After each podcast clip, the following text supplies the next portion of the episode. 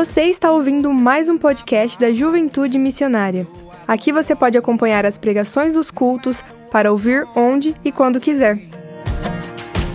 Além disso, não se esqueça de seguir a nossa página no Instagram, JMJuventude, para ficar por dentro de tudo que acontece em nossa juventude.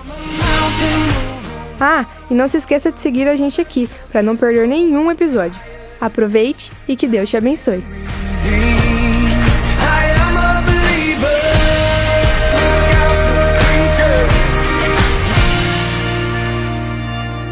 Believer. O que é believer? Believer é um substantivo que significa crente. Isso que é o significado de believer e é o tema do nosso acampamento. Believer é um crente como uma pessoa que tem uma crença religiosa ou que acredita em, em algo fortemente. É uma pessoa que é decidida por algo, ela acha que aquilo é bom, ela tem aquela convicção, firme e ela permanece naquilo, independentemente do que as outras pessoas pensam ou falam. E na mensagem de hoje, Juventude Missionária, nós veremos algumas fortes crenças que nós precisamos transformar para que sejamos crentes em Jesus Cristo. Tem coisa na nossa vida que, se a gente não fortificar a fé, nós somos abalados. Então, qual que é a intenção dessa mensagem aqui de hoje? É que a gente fortifique a nossa crença em Jesus Cristo. A crença em alguns valores da Bíblia para a nossa vida. Porque nós precisamos, juventude missionária. E a primeira crença que nós precisamos transformar é a crença sobre quem somos, sobre quem nós somos. Você precisa pensar sobre quem você é. Você precisa refletir: quem eu sou? Quem eu sou para mim mesmo? Quem eu sou diante de Deus? Quem eu sou para minha família? Quem eu sou? Qual é a minha identidade? O quanto profundo eu estou enraizado nessa identidade? Todo jovem precisa pensar sobre isso. Porque tem jovem que pensa ser um nada. Tem jovem que pensa que não é ninguém. Muitos jovens têm crises de identidade. Não sabem quem são. Não sabem a quem pertence. Muitas vezes as pessoas, às vezes eu vou conversar com as pessoas e já aconteceu situação assim de, por exemplo, alguém falar para mim assim: "Olha, eu te chamei aqui para a gente conversar e eu quero dizer para você que o que eu vou falar é para colocar dúvida dentro do seu coração para que você saia daqui com dúvida. E sabe, realmente a gente fica com dúvida se a gente não sabe quem a gente é. Se a gente não sabe, se a gente não souber em quem a gente está crendo. Então, juventude missionária, todos nós aqui, independentemente se você é cristão, se você não é cristão, você precisa ter firmes valores, você precisa saber quem você é. Para mudar a crença sobre quem somos, nós precisamos entender que cada pessoa é única nesta terra. Não existe ninguém igual a ninguém. Você é especial para Deus. E isso ninguém pode mudar. Nós precisamos entender isso, porque nós vemos num mundo onde as pessoas querem que as coisas sejam uniformes. Não é unidade, é uniformidade. É aquela coisa do colégio que veste a, a, o uniforme em todo mundo, padronizando as coisas, mas não significa que de fato a pessoa vestiu a camisa no coração. O mundo quer que a gente ande em uniformidade, mas nós precisamos entender que Deus nos fez pessoas únicas, pessoas que não existirá nenhuma outra igual a gente. Então nós precisamos entender que para sermos termos convicção de quem somos, nós primeiro precisamos entender que nós somos únicos. E para entender melhor quem somos, nós devemos saber que nós somos formados pela nossa história. Você é formado por sua história. Por isso, faça as pazes com ela. Você precisa fazer as pazes com a sua própria história. Eu acho que para que a gente possa ir para um próximo passo, para um próximo destino na nossa vida, nós precisamos primeiro fazer as pazes com a nossa própria história. Porque cada um de nós aqui, como eu disse, é uma pessoa única. E você tem uma história única. Talvez a sua história tenha tragédias. Talvez a tua história tenha pontos negativos. Talvez a tua história seja cheia de traumas, de abusos, de coisas horríveis. Mas você precisa fazer as pazes com a sua história. Ninguém consegue mudar o passado. Você não vai conseguir mudar o seu passado. Eu não vou conseguir mudar o meu passado. Eu não vou conseguir chegar lá no ventre da minha mãe e falar: mãe, eu acho que não é o momento de eu nascer. Eu não vou conseguir chegar lá nos meus, voltar para os meus 10 anos de idade e falar assim: ô oh, pai, por favor, não separa da mãe não. Eu não vou conseguir voltar lá e falar assim: ô oh, pai, não trai a mãe. Eu não vou conseguir voltar lá atrás e falar assim: ô oh, pai, hoje vai tocar o telefone e é uma amante do Senhor, não atende não. Eu não vou conseguir voltar lá atrás e falar assim para uma pessoa que fez um mal muito grande para mim. Não faça isso, isso é abuso. Eu não vou conseguir mudar o meu passado. Eu não vou conseguir mudar o que as pessoas fizeram comigo e eu não vou conseguir mudar o que eu fiz. Que essas duas coisas machucam muito a nossa vida, o que os outros fazem e às vezes o que a gente faz. Tudo aquilo que você viveu, os seus traumas, as coisas ruins, tudo isso você precisa colocar diante do altar de Deus. O que passou, já passou, não volta mais. O que fizeram de ruim para você, sabe, não vai voltar. Você pode ter certeza, Deus sim sabe de tudo. Deus sim pode cobrar todas as coisas. Mas a gente não tem mais este poder. Por isso, não culpe mais o passado. Não culpe mais o seu passado pensando que você é hoje somente aquilo que o seu passado desenhou para você ser. Faça as pazes com o seu passado e escreva um novo futuro. Se nós não fizermos as pazes com o passado, a gente não vai conseguir escrever um bom futuro. Faça como Paulo fez em Filipenses capítulo 3, verso 13 e 14. Verso 13 diz assim: Irmãos, não penso que eu mesmo já tenha alcançado mas uma coisa faço, esquecendo-me das coisas que ficaram para trás e avançando para as que estão adiante, prossigo para o alvo, a fim de ganhar o prêmio do chamado celestial de Deus em Cristo Jesus. Paulo está dizendo que tudo o que aconteceu no passado, em sua carreira cristã, não pode reduzir o seu ritmo de vida. Paulo não achava e falava assim, tá bom ou não tá bom, e bom ou ruim, isso aí vai é agora me colocar o ritmo da minha vida. Não, ele não fazia isso. Avançar para o alvo é fazer como um corredor que dá as suas últimas energias para vencer uma corrida. Quem é que pratica esporte? Levanta a mão. Quem pratica esporte? Se você gosta mesmo, você faz aquilo com vontade. Eu já pratiquei futebol um tempo. Depois que eu fui para o seminário, nunca mais. Aí depois fui para o jiu-jitsu. E fui um tempão, até entrar a pandemia. Aí eu lembrava que lá no jiu-jitsu as gotas caíam na gente, do outro. Eu falei, meu Deus, acho que lá vai pegar um Covid, não vou fazer mais. Agora comecei outro esporte, que é a corrida. Primeira vez corri 4 quilômetros, depois a segunda foi 3 quilômetros, mas diferente. Foi um treino, um bem leve, depois outro mais rápido. Um quilômetro rápido, depois outro leve. Aí depois no outro, no outro dia eu corri é, mais 4 quilômetros. No outro dia foi 6 quilômetros. No outro dia voltou para 3. Aí foi para 4 e o último foi 7. E nesse último de 7, a hora que eu faltava acho que um quilômetro e meio, dois quilômetros para terminar. Eu estava muito mal. Tava porque você não tem, não tem prática naquilo. E eu estava assim, pulmão parecia que estava é, sugado, né? Aqui, ó, o Vini está de prova, não é, Vini? Tava mal. O Vini estava bem, que o Vini é nadador também, né, Vini? nada 10 horas da noite, depois 6 horas da manhã corre, não sei como que aguenta. Mas o Vini estava lá e ele voltou. Ele voltou no passinho, voltou. Eu estava lá atrás. E ele bateu minhas costas. Vamos, pastor, vamos, pastor. Vamos, pastor. Desiste não. Me deu uma empurradinha assim, mas logo deixou eu, abandonou e foi.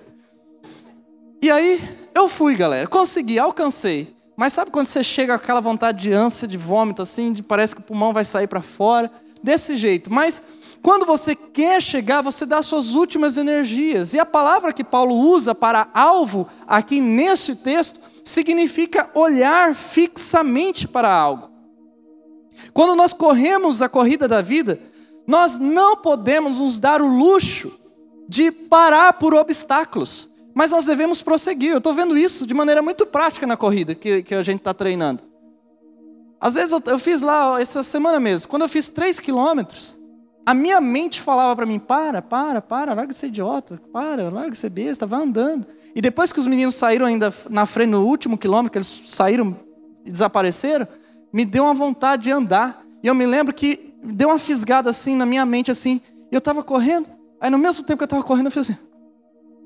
Andei um pouquinho e continuei. Mas porque a mente me traiu, de verdade. Foi uma fração de segundo assim que eu. Foi algo quase que inconsciente mas é a mente dizendo. Mas quando a gente quer prosseguir na vida, nós não podemos nos dar o luxo de pararmos por causa dos obstáculos da nossa mente. Segundo, além de fazer as pazes com o passado, para entender melhor quem somos, nós devemos saber que nós, fomos, nós somos formados por relacionamentos. Você é formado por seus relacionamentos, por isso, faça boas escolhas. Seus relacionamentos vão influenciar você, querendo ou não. Como eu falei lá ao Vini, obrigado Vini por você ser meu amigo. Foi lá, deu as palminhas, apesar de você ter deixado eu para trás, mas valeu, foi bom. Melhor você chegado e falar, desiste, pastor Lucas. Seus relacionamentos vão influenciar você. A intimidade faz com que fiquemos parecidos com aqueles com quem nós compartilhamos a vida os seus relacionamentos vão te encher de mais fé ou de mais incredulidade. Os seus relacionamentos farão de você mais fofoqueiro ou mais desejoso por Deus. Pode, ter, pode ver isso. Se você tem amigo, amiga, que é fofoqueira, é fofoqueiro e quer conversar, falar mal, logo você está fazendo a mesma coisa. A verdade é que você pode escolher seus relacionamentos. E você precisa escolher muito bem. Por quê? Porque existem pessoas, essa é uma grande verdade que nós, Juventude Missionária, precisamos entender. Existem pessoas que só vão atrapalhar a sua vida. Essa é uma verdade muito grande. Muito grande. Você vê isso na Bíblia. Quando havia milagres, Muitas das vezes, as pessoas incrédulas não podiam estar perto dos milagres. Você sabe disso. Elias, Eliseu, fecha a porta para que aqueles que estão lá fora, incrédulos, não vejam. Pessoas podem atrapalhar a sua vida quando você é influenciado. Então, escolha bem e de maneira consciente. Quem são seus amigos? Pense nisso. Seus amigos podem ser gatilhos para você fazer coisas erradas. Quantas pessoas Quantos jovens eu vejo que os amigos são gatilhos para afastar de Deus, gatilhos para usar drogas, gatilhos para tantas outras coisas, para usar a sua vida para o mal. Nós precisamos escolher bem nossos relacionamentos se nós quisermos formar bem quem a gente é. Provérbios 20, capítulo 20, verso 6, nós lemos o seguinte: diz assim o texto: Muitos se dizem amigos leais, mas um homem fiel, quem pode achar? Olha para esse texto.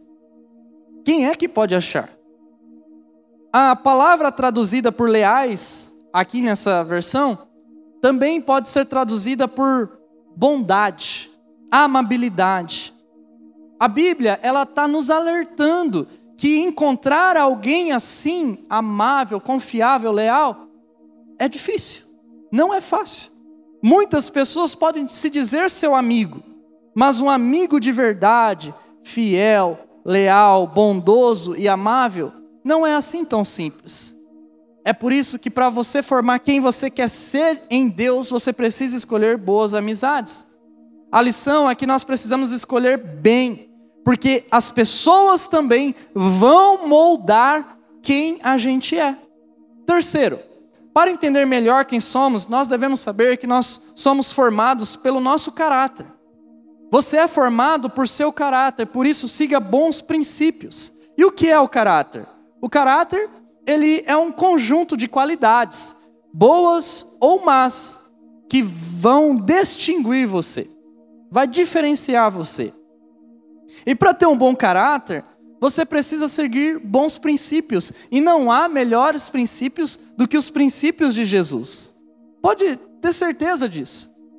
Todos os bons princípios estão nas palavras de Jesus. Eu tenho feito esse exercício, sabe?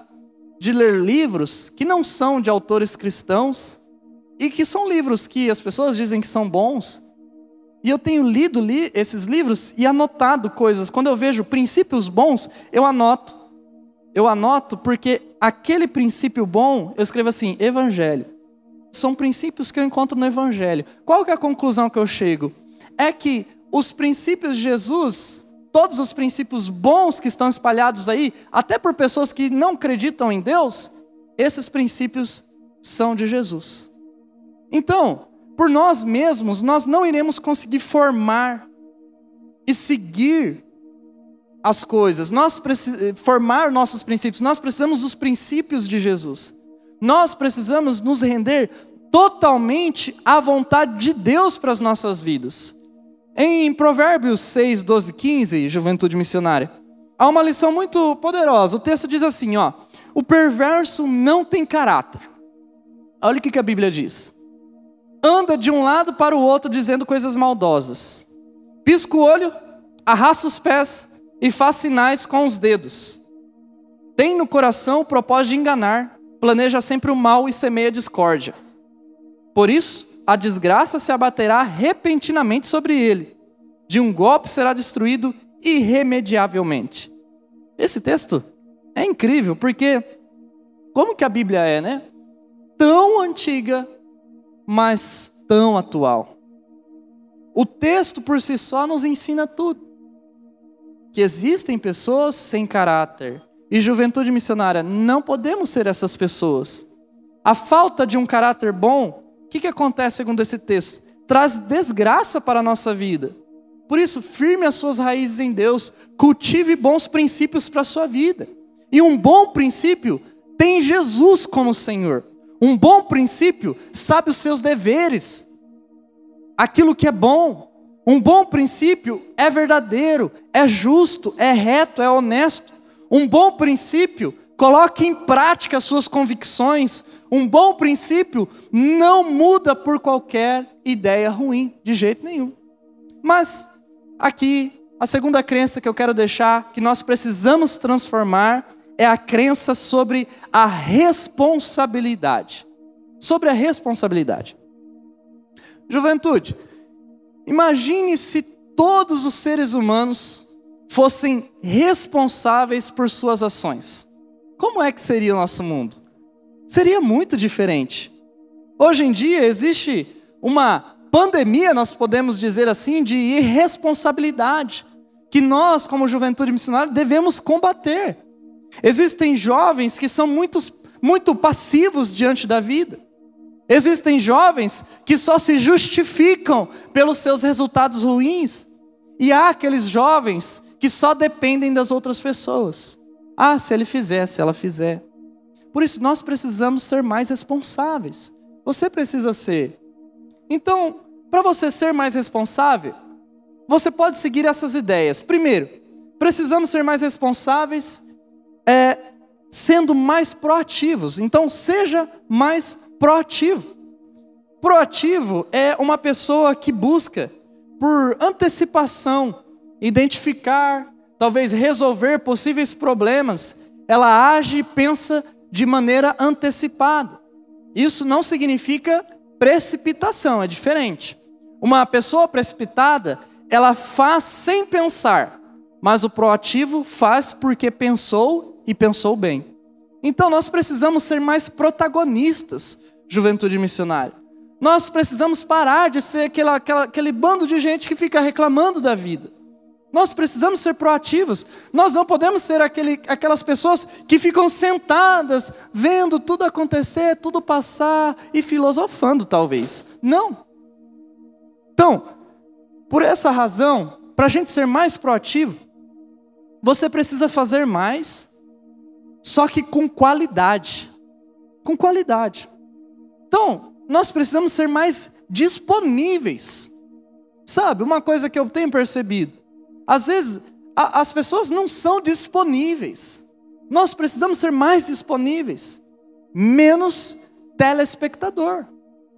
O que está sendo ensinado para nós é que a gente seja telespectador, é que a gente fique no sofá assistindo Netflix, assistindo série atrás de série, é isso que nos ensina. Mas não é nos, não é nos ensinado que a gente precisa levantar mais cedo, ler a palavra de Deus, partir para conquistar a vida. Não, a preguiça vai ganhando a vida da juventude. Nós precisamos ser mais protagonistas. Nós não podemos aceitar isso. Nós precisamos ser mais disponíveis.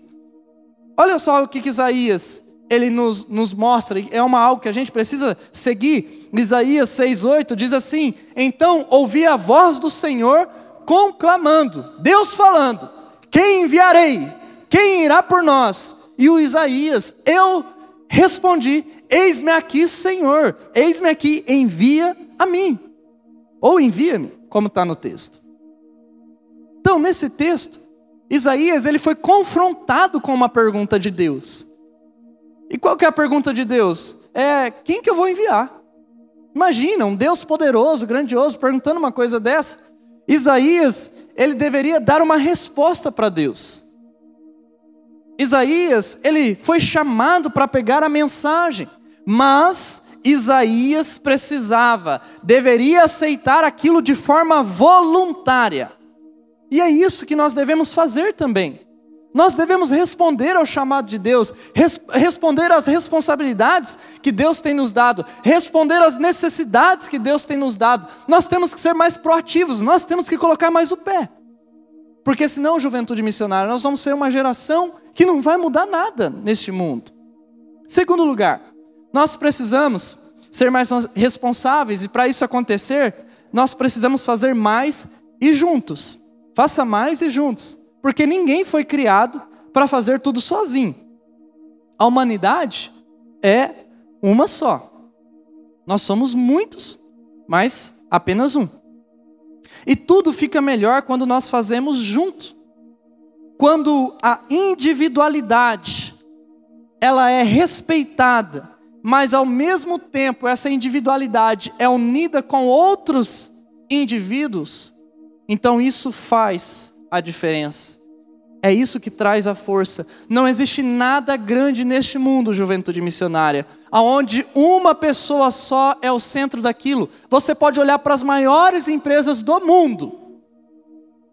Vamos pensar. Diz aí, Pedrão, uma empresa ou algo que está no mundo inteiro. A Coca-Cola. Você sabe quem é o dono da Coca-Cola?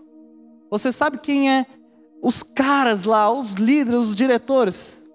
Não sabe. Por que, que você não sabe? Porque ele não é idiota, ou eles não são idiotas, de quererem tudo para si e serem o centro, porque quanto mais centrado, menor será tudo que é delegado, tudo que é unido, individualidades, juntos, tudo isso cresce, tudo isso se torna forte. Por isso nós precisamos trabalhar em equipe. Em todas as áreas da nossa vida, seja na igreja, seja na família, seja no trabalho, seja na faculdade, você quer crescer? Então una sua força com de mais uma outra pessoa. Quem é responsável sabe que precisa do outro, sabe que precisa delegar, para que o outro também seja responsável e juntos caminhem mais fortes. Olha, eu quero que vocês vejam como é interessante esse princípio da união que Paulo ele usa também lá em 2 Coríntios capítulo 7, verso 3. O texto diz: "Não digo isso para condená-los, já lhes disse que vocês estão em nosso coração, para juntos morrermos ou vivermos. Isso é lindo, galera. É lindo. Eu não sei se você consegue ter essa visão. Paulo aqui, ele diz que os seus irmãos crentes estão no coração dele. E Paulo mostra que ele está unido com todos. Paulo aqui também fala que eles estão juntos para morrer ou para viver. É interessante Paulo ele colocar dessa forma, né? Morrer ou viver. E ele coloca morrer antes de viver no texto. É interessante demais. Porque para viver de verdade, a gente precisa morrer primeiro. Uma pessoa responsável sabe que não está sozinha neste mundo. E principalmente, não está sozinha na igreja de Jesus, porque nós somos muitos. Mas em terceiro lugar, nós precisamos ser mais responsáveis, e para isso acontecer, nós precisamos assumir os resultados. Assuma os resultados em sua vida. Especialmente depois dessa pandemia, juventude missionária, nós fomos levados a pensar que tudo é culpa dela. Tudo. A pandemia causou um mal enorme, meu Deus, lógico. Mas ela não é culpada por tudo. Nós precisamos assumir nossa responsabilidade diante dos nossos pecados, diante das nossas falhas, diante dos nossos erros, diante do nosso marasmo espiritual, diante de todas as coisas que são ruins em nossa vida. Nós não podemos fugir da nossa responsabilidade. Por isso, pare de jogar a culpa em outras pessoas. Pare de jogar a culpa tudo em uma pessoa. Nós não podemos fugir. Por isso, você precisa pensar. Você é uma pessoa que toma decisões ou não? Está sempre transferindo essa decisão para terceiro, para terceiro. Se você é, então assuma que sua vida precisa de uma pessoa melhor para te guiar, que é Jesus. Porque sozinho a gente pode ter dúvidas na escolha, sozinho a gente pode errar, mas se Jesus for o nosso guia, se Jesus for a nossa luz, se os princípios de Jesus for o nosso caminho, nós vamos ter a certeza. Então deixe Jesus ser o seu guia. Porque uma pessoa responsável entenderá que não tem todas as respostas, mas que tem um Deus que pode guiar. Então, quando Deus é o teu guia, você assume os resultados ruins da sua vida, fora da vontade de Deus, a culpa, e você coloca em Deus os resultados bons, como graça vinda dele. Em Gênesis, nós vemos um cenário de negação do homem que vocês conhecem. Ele se esconde de Deus para não assumir a sua culpa por ter pecado no jardim. Veja só o texto. Diz assim: Mas o Senhor Deus chamou o homem perguntando: Onde você está? E ele respondeu: Ouvi teus passos no jardim e fiquei com medo, porque estava nu, por isso eu me escondi. Ah, que balela, conversa fiada. Ai, estou me escondendo de Deus. Não, o cara estava com Deus todo dia, cara. Está se escondendo porque não quer assumir sua culpa. É por isso. Adão, ele estava se escondendo porque ele tinha vergonha de si mesmo. Não era vergonha da sua nudez, era vergonha do que ele tinha feito, da sua irresponsabilidade, da sua falta de responsabilidade pelo seu fracasso. Ele deveria chegar a Deus, eu pequei mesmo, a culpa é minha, aceito sim a correção. Mas não, ele foge como uma criança mimada. Deus sempre está disposto a perdoar, mas Deus não quer que sejamos pessoas que neguem a culpa. Por isso, faça o seu melhor para Deus, assuma as suas responsabilidades. E por fim, em terceiro lugar, a terceira crença que precisamos transformar é a crença sobre a fama. E eu acho que é importante eu falar sobre isso aqui para a nossa geração, para a nossa juventude, porque nós vivemos em um mundo que nos ensina a buscar a fama. E eu tenho conversado com jovens que têm andado tristes com a vida, porque se comparam com a fama de outros.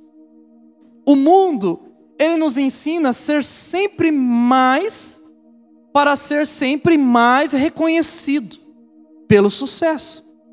Contudo, pessoal, a fama é passageira. As pessoas, elas podem ficar famosas de um dia para o outro. Através de um vídeo de 15 segundos pode ter uma fama, mas logo em seguida pode ser perdido. Nós precisamos entender, mudar a, o desejo pela fama por outros desejos. Então, primeiro, para você mudar esse desejo da fama, você precisa mudar ele pelo desejo de reputação. Então, deseje uma reputação, não a fama. Fama é diferente de reputação. Busque uma reputação e não a fama. Porque reputação, ela é a marca que você deixou por onde passou. Então pense nisso agora. Quais são as marcas que você tem deixado na onde você estudou, na sua família, na sua casa, ou na igreja que você já passou, ou no trabalho que você já passou? Qual é a tua reputação? Qual é a marca que você deixou lá? Percebe isso? Reputação é muito mais importante do que fama. A reputação é algo que é construído a longo prazo e não apenas em alguns minutos ou alguns segundos. De jeito nenhum. É a longo prazo. Eu tenho percebido isso, sabe? Porque quando eu fui para o seminário, eu estava naquele. Nossa, eu estava muito assim, querendo fazer de tudo mesmo. E eu achava que eu era, nossa, Superman, assim, que podia fazer tudo.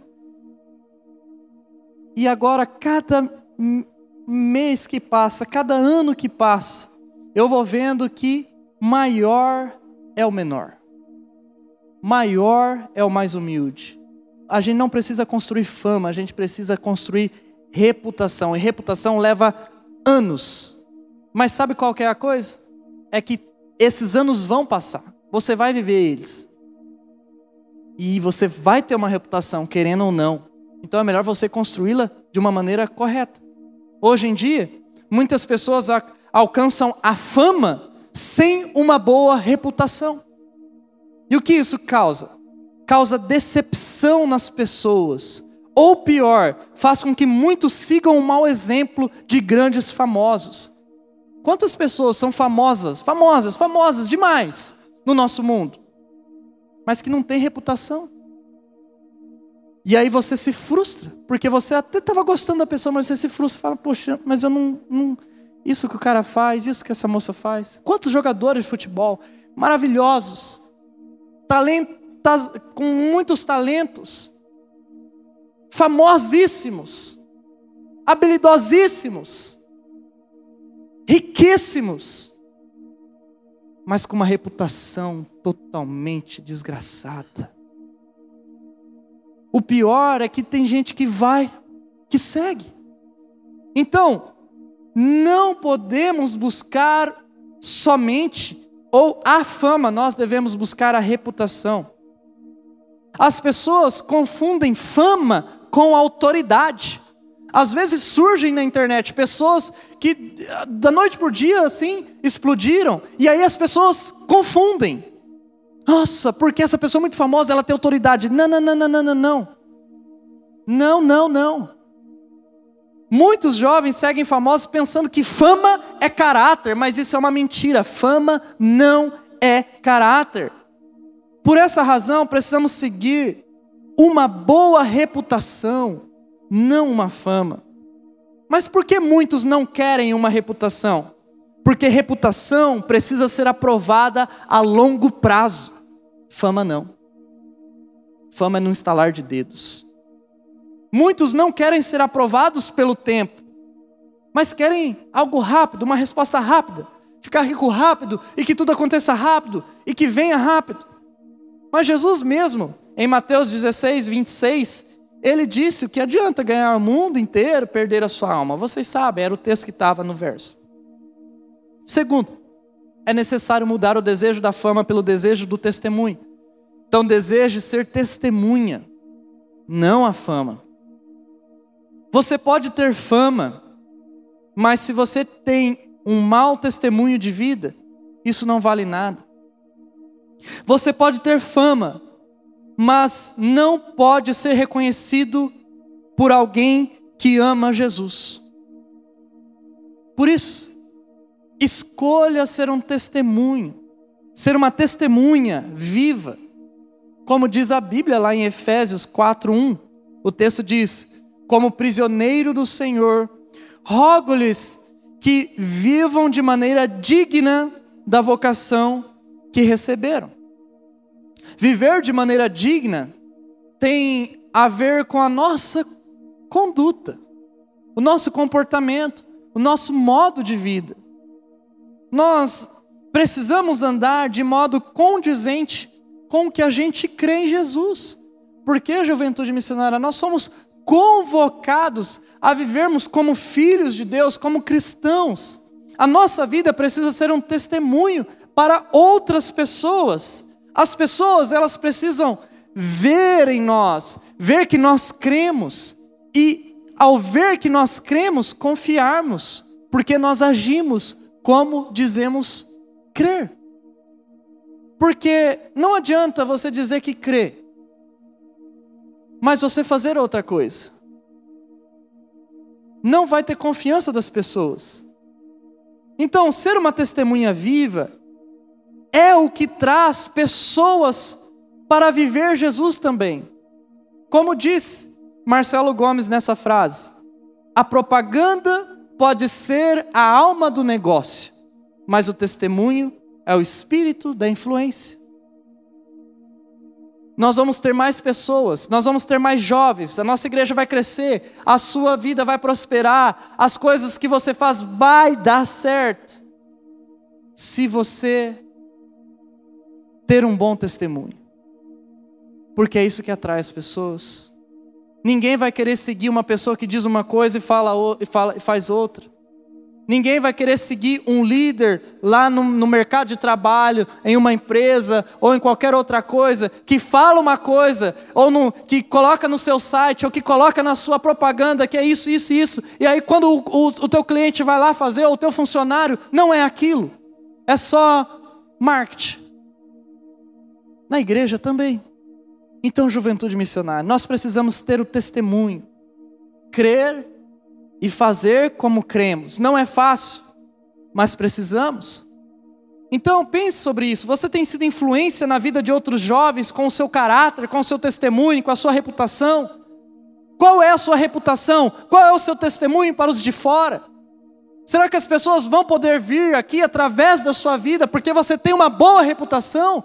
para convidar essas pessoas, ou talvez você nem tem poder de convidar porque a tua reputação grita contra o seu convite.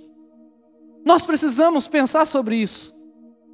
Nós precisamos começar com o nosso testemunho. E é só pela graça que nós podemos viver assim. Não tem outra maneira, é só pela graça.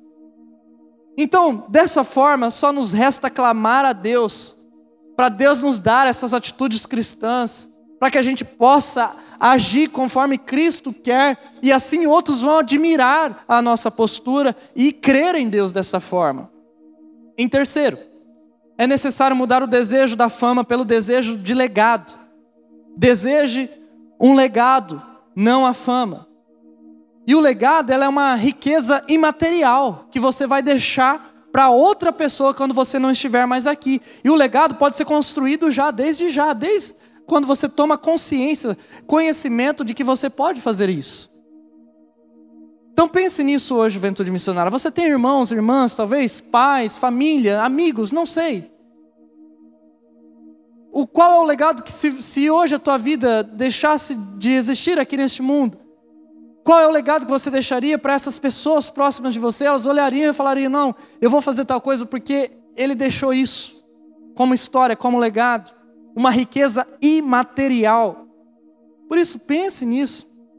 Qual é o legado que você está construindo? Pelo que você está sendo lembrado? Qual riqueza imaterial você está deixando para as pessoas? Nós, apesar de sermos jovens, nós podemos deixar esse legado. E é hora de começarmos a fazermos isso agora. E esse bom legado, o que, que ele deixa? O bom legado deixa uma fé para ser seguida. Você pode morrer, mas as pessoas vão lembrar: eu quero aquela fé. Um bom legado deixa generosidade para ser seguida. Um bom legado deixa gratidão para ser seguida. Eu queria aqui destacar algumas pessoas que, no nosso mundo muito conhecido, deixaram um legado. Primeiro, Martin Luther King Jr., nascido em uma família de pastores, tornou-se pastor muito jovem. E qual o legado? Tornou-se uma voz nacional, internacional, pela luta do, contra o racismo. Madre Teresa, nascida na Macedônia, com 18 anos, ela já era missionária na Irlanda. Ela se naturalizou indiana, vocês sabem, e ela ajudou muitos pobres. E até hoje a Madre Teresa ela é um símbolo de caridade. E até foi beatificada pela, pela Igreja Católica. A Malala, nem vou mencionar o segundo nome dela, que é muito difícil. Vamos deixar só esse, Malala. Uma menina pa paquistanesa, oh, perdão, paquistanesa. Vocês lembram? Foi baleada na cabeça. Em outubro de 2012, em um atentado. E desde que ela se recuperou, a Malala, então, ela usou toda a sua atenção recebida após aquele ataque para fazer o quê? Continuar promovendo educação para as meninas no mundo inteiro. A Malala ela foi agraciada em, em agosto de 2013 com o Prêmio Internacional da Paz da Infância. Como vemos, pessoal, não importa a idade. O que importa é fazermos a diferença neste mundo. Veja só como diz a Bíblia, como ela coloca o impacto de um legado de fé como está lá em 2 Timóteo 1, 5. Diz assim o texto: Recordo-me da sua fé não fingida, que primeiro habitou em sua avó Lloyd, em sua mãe Eunice, e estou convencido de que também habita em você. Olha só. Esse texto, o que, que nós vemos aqui? Nós vemos que Timóteo tinha um legado o legado que a sua avó Lloyd tinha deixado, a mãe Eunice tinha deixado. Essas mulheres eram crentes em Jesus. E sabe o que é interessante? Possivelmente o pai de Timóteo, ele não era crente, nem o seu avô. Por quê? Porque Paulo não cita eles como legado de fé. Isso é triste. Isso mostra que o legado é muito importante. Que nós precisamos lançar as sementes da fé, que muitas gerações depois de nós vão colher, assim como nós colhemos os frutos das outras gerações anteriores. Mas por fim, é necessário mudar o desejo da fama pelo desejo com uma pretensão equilibrada. Então, deseje pretensões equilibradas, não a fama. Por quê? Muitos jovens querem pisar nos outros por causa da fama. Muitos negam a sua fé por causa da fama. Muitos negam os compromissos por causa de uma fama. Muitos até mesmo abandonam a igreja por causa da fama. Nossos desejos, nós devemos ter eles sim, mas de maneira equilibrada. Nós devemos sonhar? Sim, mas sonhar com Deus. Nós devemos planejar? Sim, mas perguntar para Deus. Nós devemos ser proativos? Sim, mas não ativistas. O, os nossos desejos precisam ser equilibrados. Nós precisamos ser racionais e não querer todas as coisas, porque nem tudo é para nós, nem tudo é para você, nem tudo que, que você quer, talvez Deus quer para a sua vida. Nós precisamos saber os nossos limites como seres humanos. Nós precisamos saber que nós não somos deuses. E quando nós somos jovens, nós pensamos isso sem pensar na palavra Deus, na palavra deuses. Mas pela forma de agir, às vezes nós achamos que somos deuses. A ganância não pode tomar o nosso coração não pode dominar. Nós precisamos fazer a mesma oração que o salmista fez no Salmos 131. O texto diz: Senhor, o meu coração não é orgulhoso e os meus olhos não são arrogantes. Não me envolvo com coisas grandiosas nem maravilhosas demais para mim. De fato, acalmei e tranquilizei a minha alma. Sou como uma criança recém-amamentada por sua mãe. A minha alma é como essa criança. Ponho a, a, ponha a sua esperança no Senhor, ó Israel, desde agora e para sempre. Veja só, como nós vemos aqui, a vaidade, ela é o resultado de nós nos sentirmos mais do que nós somos. A vaidade e a ganância nos trazem inquietudes. Nós ficamos pensando sobre o que os outros pensam de nós. A ganância desenfreada, ela nos mantém famintos por mais vaidade, e vaidade nada mais é do que adoração própria. Muitas vezes, nós queremos é adoração própria. Mas o que Deus deseja para nós são pretensões equilibradas, pretensões que Ele tem para nós, que vem do céu, e não aquela que nós criamos de maneira egoísta. Em resumo, nós poderíamos dizer assim: que você é filho de Deus, que você é responsável e que você é o legado, a sua vida.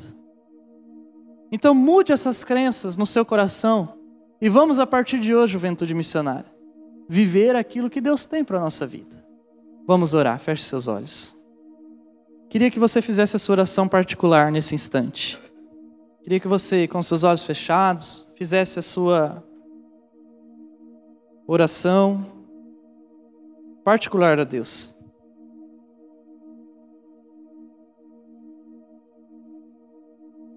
Fala para ele algo que Deus falou com você hoje, nessa noite.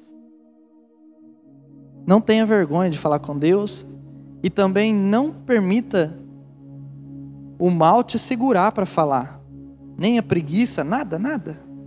Fala para Deus. Conversa com Ele. Eu sei que todos nós temos coisas para falar com Deus. Ninguém aqui é perfeito. Todos nós estamos sendo construídos